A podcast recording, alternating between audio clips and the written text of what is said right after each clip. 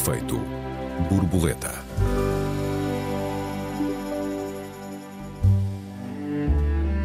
O que é um produto essencial? O que é uma isenção de IVA? E por que é que cabe a Marcos Mendes, que não é jornalista nesse sorto de comunicação, divulgar a nova associação entre os dois? Bem-vindos a mais um Efeito Borboleta, eu sou Joel Neto. Bem-vindos, eu sou a Raquel Varela. Olá Raquel, boa noite. Por onde é que queres começar? Pelo cabaz alimentar, pela falência do jornalismo? pela política fiscal portuguesa em geral, começas por onde? Nem sabemos por onde pegar. Boa noite. Olá Boa noite. a todos os ouvintes. Bem, talvez começar por dizer que, hum, chegados aqui, como é que nós chegamos aqui, não é? Como é que nós chegamos a um estado em que nós temos que discutir se as pessoas conseguem ter acesso a bens essenciais de alimentação que não estão a conseguir. E, enfim, não estamos a falar nem de caviar, certamente. Também não estamos a falar de uh, carnes nobres e peixes uh, que há 30 anos, na minha infância, eram de comum acesso à, à esmagadora maioria dos portugueses. Estamos a falar de coisas básicas da alimentação. Um, é evidente que o nosso olhar sobre isto é um olhar que tem que pensar o que é a política, o que é a comunicação e não só a economia. Porque quando tu pegas no caso de Marcos Mendes, que anuncia as medidas do governo num programa de comentário político, realmente há qualquer coisa de estranho que se passa, uma, quanto a mim, uma inversão muito grande. Não é só do que é o jornalismo e o que é a política, é que na base disto há uma inversão do que é a democracia. Quer dizer, as sociedades saudáveis e participativas, evidentemente, que não têm nem se enfrentam com estes problemas, isto não, não, é, não é pensável no século XXI nós estamos a falar de escassez alimentar, isso seria pensável no século XIX, no século XVIII. Nós não tínhamos técnicas agrícolas, científicas, uh, massificação de adubos, quer dizer, não tínhamos uh, a máquina, quer dizer, o iníciozinho da máquina a vapor até ao trator Uh, hoje em dia nós temos tudo isso e, portanto, uh, a primeira coisa impensável é a economia não é o que querem que nós acreditemos que é. A economia é uma escolha, são as regras da casa. A origem da palavra economia são regras da casa. Estas regras não estão bem, porque estas regras não permitem às pessoas uh, viver. Agora, porque é que nós chegamos ao ponto disto tudo se ter tornado um espetáculo, porque no fundo é hum. isto, não é? Sim, Quer dizer, nós temos é um Presidente da República que vem de 20 anos de comentário político, uh, nós temos agora as, uh, quase todos os candidatos ou putativos uh, candidatos têm que ter um programa na televisão de comentário político, as oposições também, e temos esta, esta espécie de. Quer dizer, de certa forma, uh, o jornalismo cada vez mais é. Uh, não é o jornalismo. Cada vez mais os órgãos de informação se tornaram órgãos de uh, comunicação das políticas oficiais do Estado ou do ou e ou do mercado. Ao ponto de nós temos esta situação com em relação a Marcos Mendes, que até é um bocadinho cómica, não é? Porque as pessoas já vão. Bem, primeiro vamos ouvir o que é que Marcos Mendes vai dizer, depois isso é vertido tal e qual nos jornais, e isso uh, é a expressão daquilo que o governo quer. Quer dizer, isto não, nada disto podia ser pior do ponto de vista do que é o jornalismo, e tu sabes isso muito melhor do que eu, porque todo, todas aquelas regras básicas de, de, de, de, funcionamento da informação crítica, não é? Uh, que é a contextualização histórica, cobertura uh, deve incluir informações sociopolíticas, a veracidade e rigor factual, com fontes confiáveis e verificáveis, não haver especulação, Uh, não divulgar informação não confirmada, equilíbrio e diversidade de opiniões, contraditório, responsabilidade social, sensibilidade e respeito.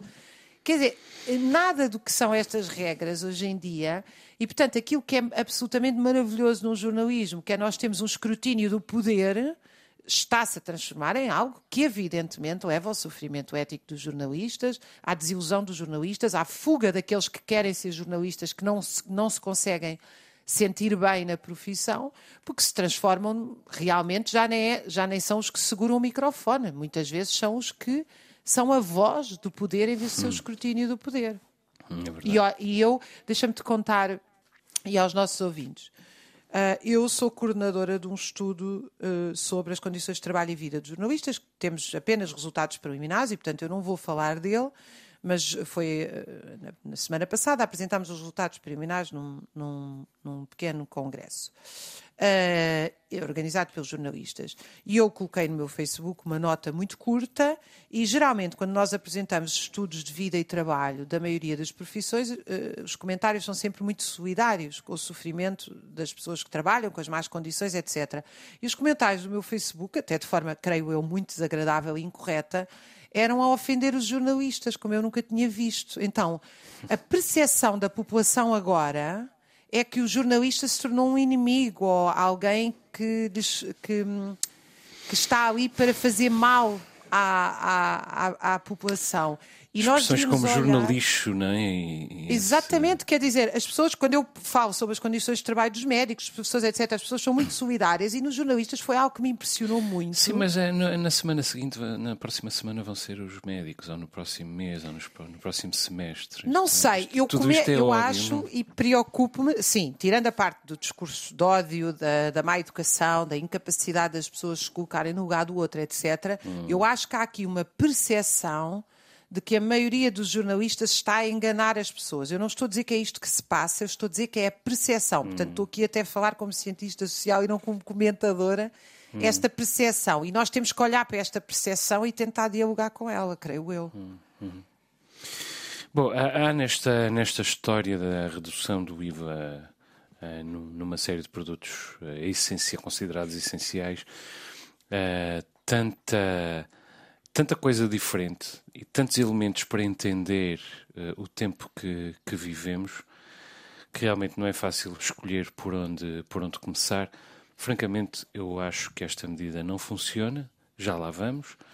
Também acho que a definição de bens essenciais um, eh, feita por, uh, por, uma, por um departamento do governo uh, com o contributo de nutricionistas, como, como disse Marques Mendes, não é apenas muito discutível, mas é muito condescendente, evidentemente, porque o que, é, o que é essencial para mim pode não ser essencial para ti, Raquel, e aliás, pode haver uma doença num de nós que nos que torne realmente essencial, uh, atestadamente essencial, um determinado uh, um determinado bem, um determinado produto. É claro que é difícil ser governo e conseguir contemplar todas as necessidades com igual eficácia, uh, mas eu diria que medidas anunciadas 15 dias depois de se ter declarado que nunca, jamais, em tempo algum, essas medidas seriam tomadas,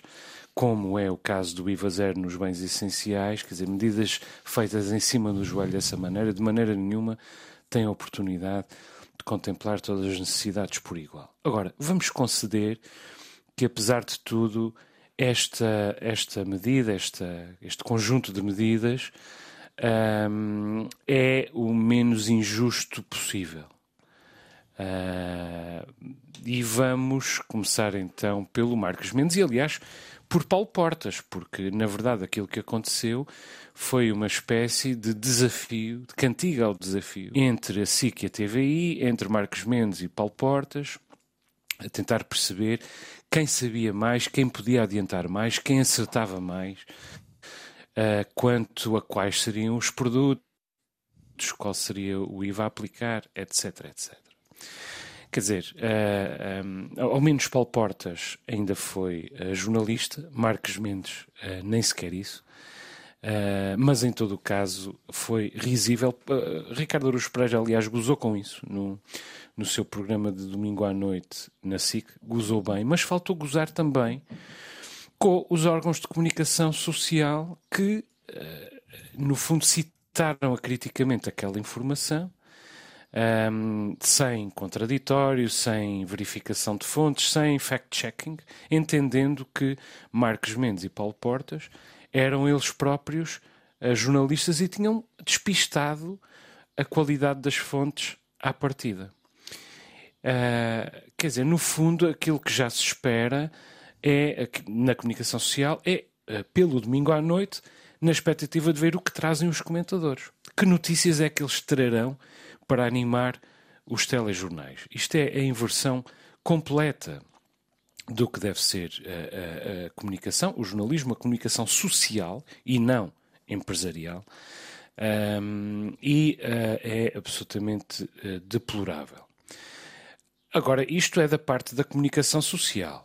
Quer dizer, como é que os comentadores têm acesso àquelas notícias? Porquê é que têm?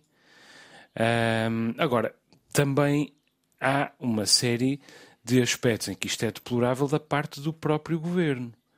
Uh, Porquê é que esta informação é dada a estes uh, comentadores, Marcos Mendes e Paulo Portas? Porquê? Com que fito? Quer dizer, uh, é no sentido de os ajudar a posicionarem-se para as presidenciais, visto que se, se, trata de dois presidenciáveis, digamos assim. É uma garantia, uma tentativa de garantir favores futuros ao governo nesse espaço de comunicação? É alguma coisa que deve ser entendida no contexto da guerra aberta entre o Primeiro-Ministro e o Presidente da República, entre António Costa e Marcelo Rebelo de Sousa. Quer dizer, seja como for, uh, aquilo que a experiência nos diz é que se vai aplicar mais uma vez aqui o uh, ditado de que uma mão lava, a outra. E, infelizmente, os jornalistas estão, têm de estar, têm de estar mais uma vez disponíveis para se deixarem usar. Agora, que espécie de uh, escrutínio é que nós podemos esperar de todo este universo daquilo que, se, que, ocorre no espaço público? E eu incluo-nos até a nós, se for preciso, Raquel, tu e eu. Quer dizer, o que é que as pessoas indefesas podem esperar de nós, nós todos, aqueles que ocupam espaço público, por muitas assimetrias que haja entre nós, no que diz respeito ao escrutínio do, da, da, coisa pública, do bem comum, da proteção do, do, bem comum. Quer dizer, nós estamos, muitos de nós estamos, a, a, a resumir-nos ao papel de caixa de ressonância da comunicação do governo. Quer dizer, isso também é deplorável da parte do governo, porque nós temos de poder exigir de um governo uma comunicação mais sã. Isto que está a acontecer é um aproveitamento, é um oportunismo. Já seria deplorável se viesse das empresas mas a um governo cabe preservar a coisa pública, o bem comum.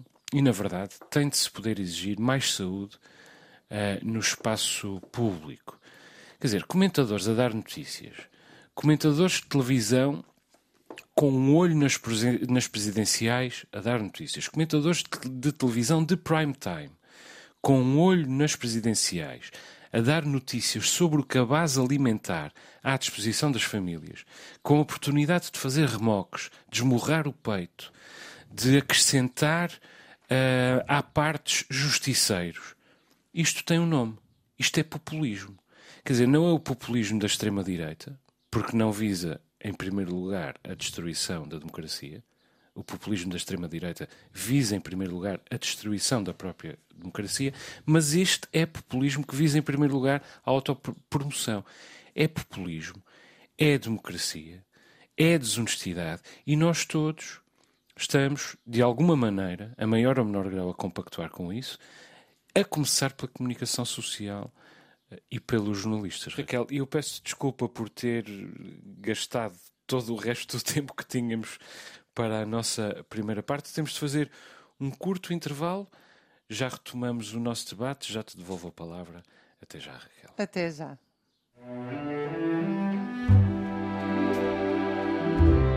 Efeito borboleta.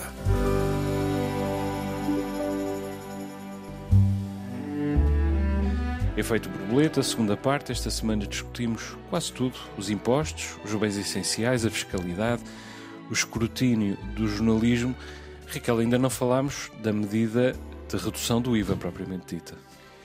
Mas falar dessa medida é falar sobre aquilo que tu estavas a fazer do escrutínio do espaço público. Hum. Passa-se é que o escrutínio do espaço público só pode ser feito com democracia e só há democracia se há democratização do ensino. Hum. E quando eu falo do ensino, não é só do ensino escolar, que tem um papel fundamental. Uh, eu, eu falo aqui também do papel do jornalismo na formação do espaço público. Não me venham dizer, porque eu não aceito, que o jornalismo é ouvir o que os governantes têm a propor.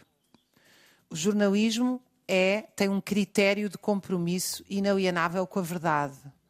Não existe. Eu, eu posso ter uma opinião uh, sobre várias coisas, mas a minha opinião tem que ser sustentada em métodos que são verificáveis e são exteriores a mim.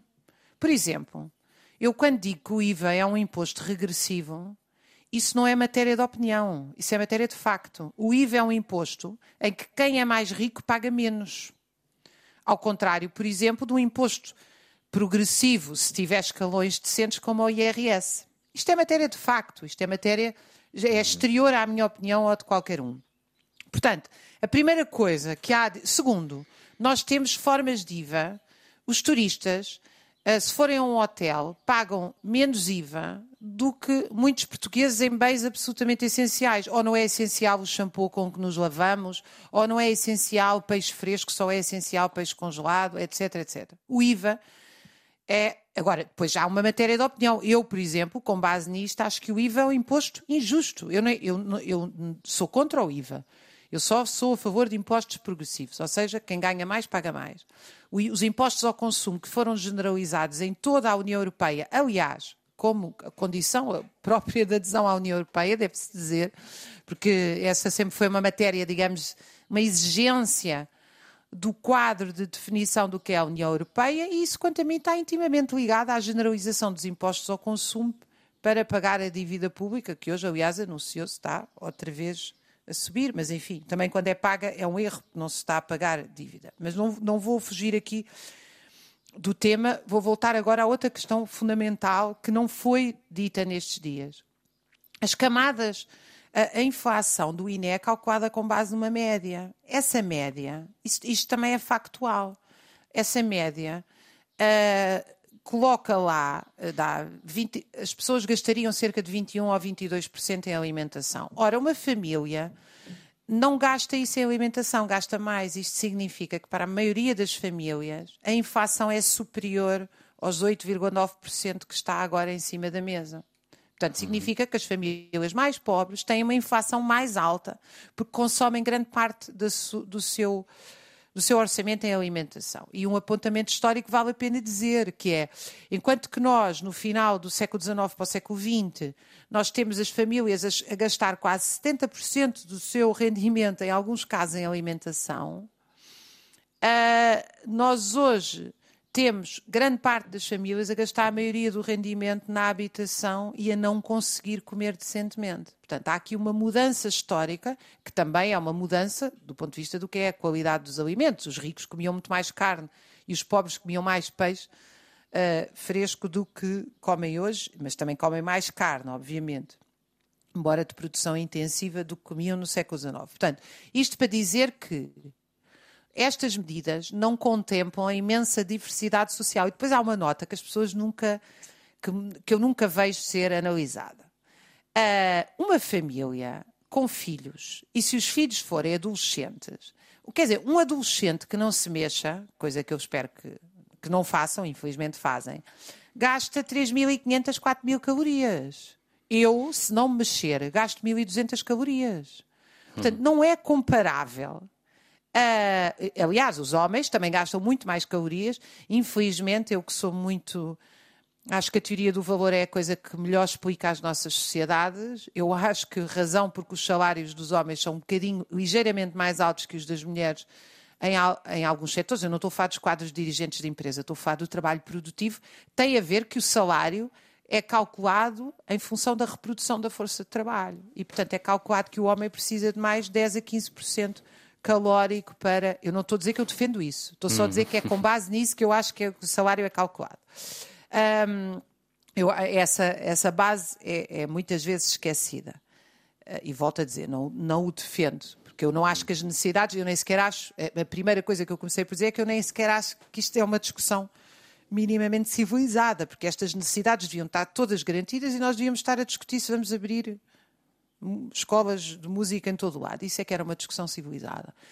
Portanto, ou seja, nós não contemplamos aqui o peso da alimentação dos jovens, por exemplo, tem nada a ver com uh, os gastos de uh, pessoas a partir de X idade ou de bebés mais pequeninos, que depois também é verdade, têm outros gastos que não sequer estão contemplados aqui, porque uh, quem tem bebés, como tu sabes muito bem, depois acaba por ter outro tipo de gastos que não estão aqui contemplados. Portanto, estas medidas são medidas em que realmente um, não afetam, nem vêm ter, não vão ter grande impacto. São medidas populistas porque são medidas demagógicas, são medidas que não são medidas populares. Eu gosto muito do populismo popular, ou seja, uhum. eu gosto de medidas que pensam o povo, eu gosto de, da palavra povo. O que eu não gosto é de medidas demagógicas que servem, no fundo, para ver se diminui as greves, e são uma resposta às greves.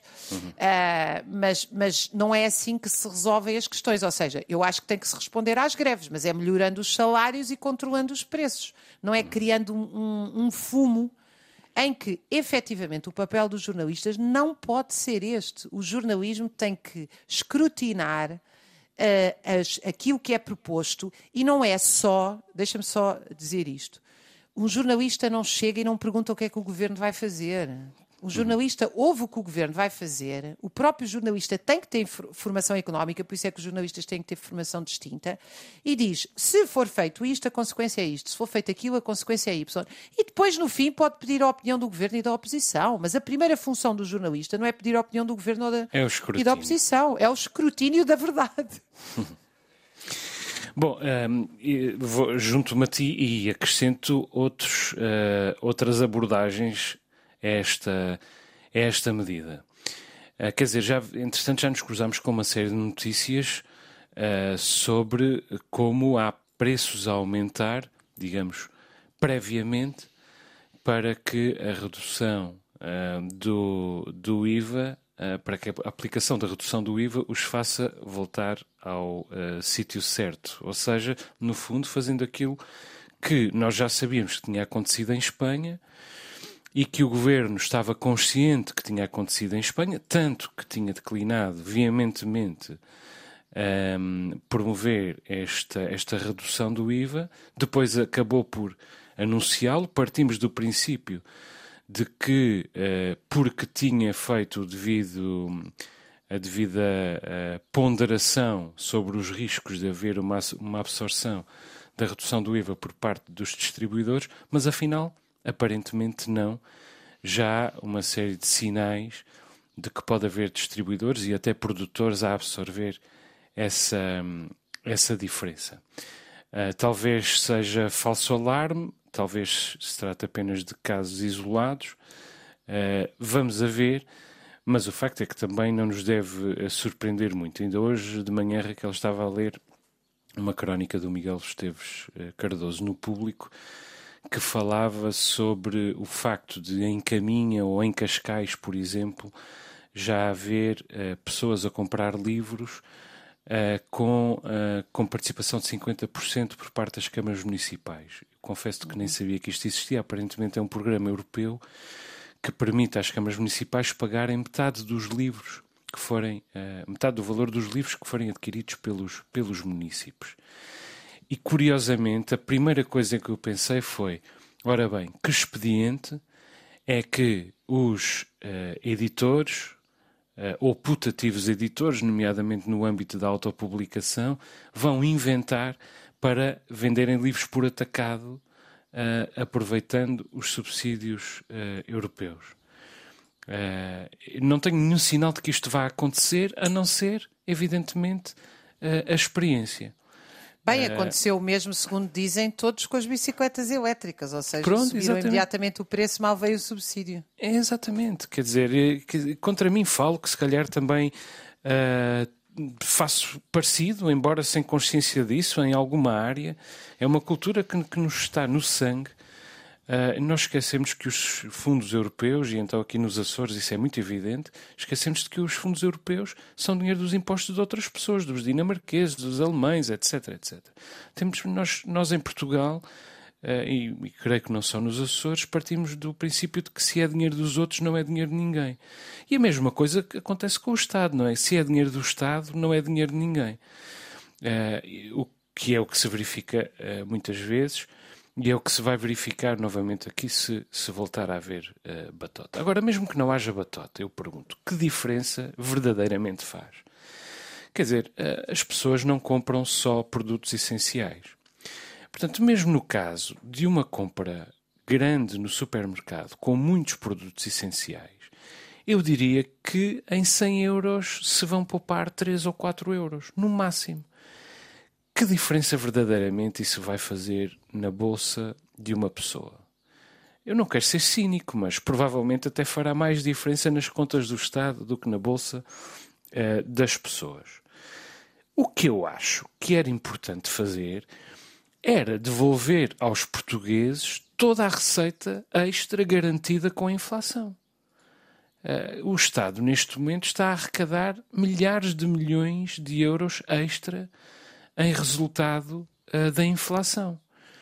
Esse dinheiro é que devia ser uh, devolvido uh, aos portugueses. Milhares de milhões e não centenas de milhões. E mesmo assim, as pessoas ainda ficavam a perder, porque por via da, do aumento, nomeadamente das taxas de juro e no aumento dos, dos créditos bancários, que, é um, que tem um peso absolutamente incontestável na, na Bolsa dos Portugueses. Quer dizer, e depois ainda há as borlas, as isenções fiscais, os incentivos fiscais, que são muitos, são um, um, uma grelha infinita de borlas que existem em Portugal.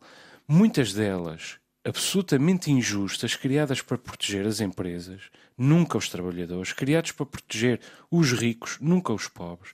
Alguém já, já calculou o conjunto destas borlas, isenções, incentivos, no valor acima dos 10 mil milhões de euros por ano. Ora, 10 mil milhões de euros por ano são mais de mil euros por ano por português. Numa família de três ou quatro pessoas, são três ou quatro uh, mil euros por ano de diferença de isenções fiscais que têm de ser, portanto, suportados por esses uh, uh, portugueses. Quer dizer, devolver esses 3 ou 4 mil euros em sede de IRS, como tu dizes muito bem, aos portugueses, é que seria uma medida justa. Tudo o que não seja isso, quer dizer, migalhas desta natureza, é, são, são absolutamente para inglês ver. Realmente não têm peso na, na bolsa dos portugueses e ainda por cima servem para o governo, não é o Estado, para o governo gerir a sua carteira de relações, nomeadamente com comentadores hum, de televisão presidenciáveis. Por isso é que eu acho, Raquel, que aqui nesta história se encontra um retrato do tempo que vivemos e do país em que vivemos, evidentemente, embora isto não seja de maneira nenhuma exclusivo de Portugal ou sequer do Ocidente. Isto até é uma nova expressão, é uma coisa que eu tenho pensado. Agora é que eu tenho estado a fazer investigação sobre o século XIX, uh, uma das queixas habituais era o caciquismo. E obviamente que na altura tudo era apontado à a ausência da alfabetização e, portanto, havia também muito pouca informação que chegava e os caciques locais, digamos assim, a população era informada através de caciques locais, de padres, portanto, das, as forças locais que as apartavam da polis os e da coronéis, política né? nacional. E agora, eh, eu penso, se calhar nós deixámos de ter caciques locais e passámos a ter na televisão em horário nobre, porque uh, esta forma, digamos, quando eu falo de cacique, estou a falar de uma extensão do poder político um, através de uma promoção de interesses individuais e particularistas que realmente não dizem respeito à, àquilo que é o interesse público e o, e o bem público agora, muito curioso, eu tenho uma certa uh, preocupação com isto, é realmente aqui como é que os órgãos de informação uh, não se tornaram tão despoduradamente, digamos assim, que, repara bem, os órgãos de informação nos anos 90 também tinham empresas e Estado por trás. Eu não estou a dizer que havia independência. Eu, aliás, não acho que há órgãos de informação independentes, nem acho que tenha que haver. Uma coisa é haver uh, investigação objetiva e séria, outra coisa, as pessoas devem defender os seus interesses abertamente e eu não tenho problemas nenhums com isso.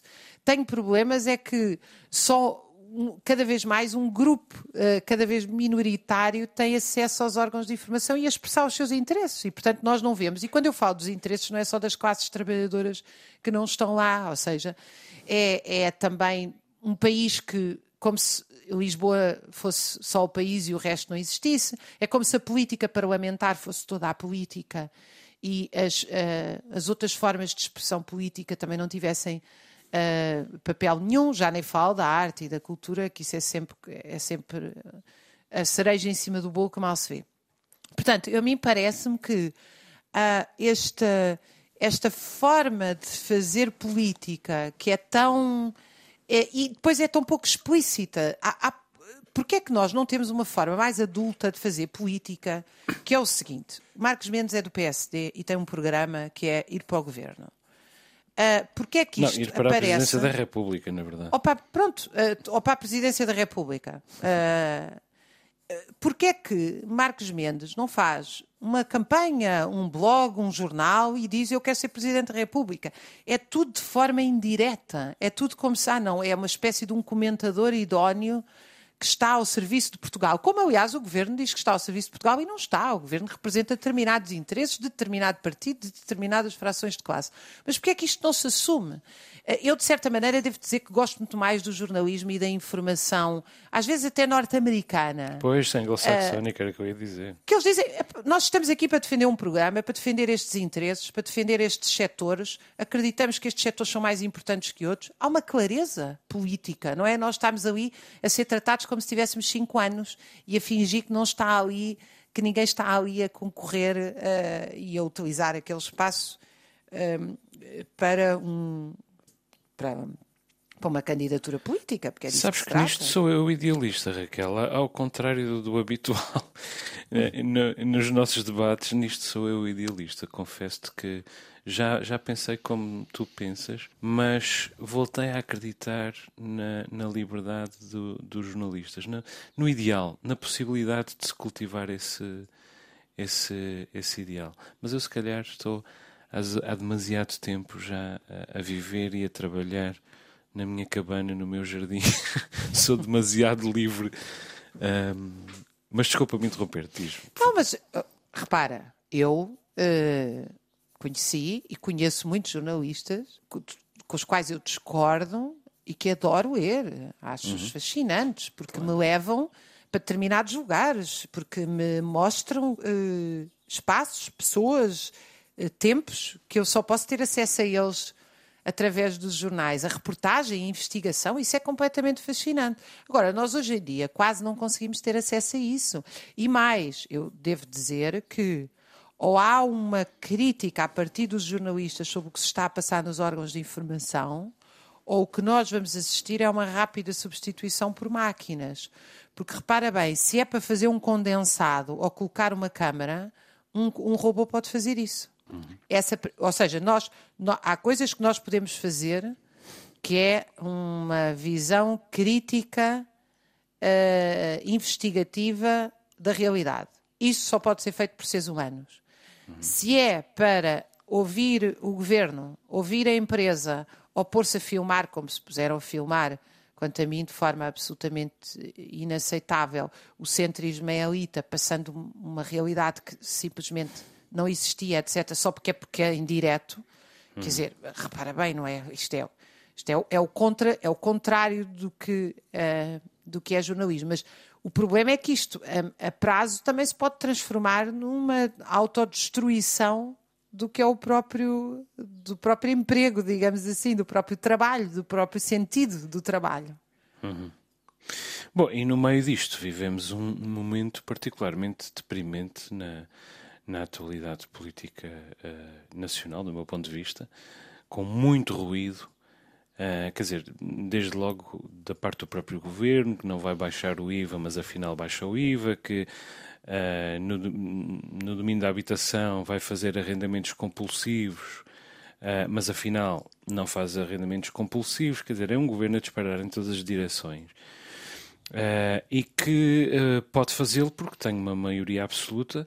A oposição nem sequer existe. Está, grosso modo, reduzida à extrema-direita. O PSD, a nossa a direita democrática, prima por falta de comparência, quer dizer, não tem propostas, não tem escrutínio, nem sequer sabe ler os sinais. Tornou a ficar claro com o, o duplo homicídio no centro jornalista de que acabaste de falar, aliás, que o PSD tem de renegar uh, declarado e cabalmente e definitivamente uh, a extrema-direita, que declarar que nunca fará um acordo com ela. Uh, o Chega é contra tudo o que o PSD sempre representou, que, que, representou, quer dizer, mesmo sendo um país, um partido neoconservador, é um partido fundador da democracia, que sempre professou as luzes e a justiça. E Luís Montenegro continua calado a fazer cálculos políticos e a empurrar, a empurrar, os eleitores moderados para os braços de António Costa. Muito claramente, se houvesse eleições agora, o PS, volta, o PS voltava a ganhar confortavelmente, mesmo que sem maioria absoluta. Quer dizer, no ano passado, em cima das eleições legislativas, as sondagens ainda davam um empate técnico uh, entre os dois partidos. E o PS veio obter uma maioria absoluta Neste momento há um empate técnico mais uma vez, a segunda última sondagem publicada no Expresso, mas o risco de o PSD ser um, cativado pela extrema-direita, uh, mais uma vez assustaria uh, os leitores. E no meio da turbulência, Marcelo Rebelo de Sousa tem sido, apesar de tudo, e repito, apesar de tudo, uh, um, um, o único vago adulto na sala tem sido duro com o governo, tem sido o contrapeso possível ao governo e tem sido uh, muito duro, felizmente, com a extrema-direita. Aliás, creio que vai acabar por ser esse o seu principal legado. Mas eu pergunto-me como seria quando Marcos Mendes fosse Presidente da República, ou Paulo Portas, ou Paulo Passos Coelho. Passos Coelho talvez não queira, mas a verdade é que não renegou Ventura quando Ventura foi candidato a Lourdes com o apoio do PSD, insultando a, a comunidade cigana. Até o CDS teve a dignidade de renegar Ventura. O PSD não renegou.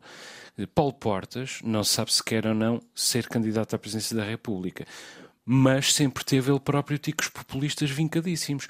Marcos Mendes está mais do que visto que quer uh, ser candidato à presidência da República e é um montenegrista. Resiste à extrema-direita, tem alertado para a necessidade de o PSD renegar a extrema-direita, mas já provou muitas vezes que é um sobrevivente. E os sobreviventes são uh, muito perigosos. Eu temo, Raquel, pelo futuro uh, de Portugal. Neste momento, temo especialmente pelo futuro de Portugal.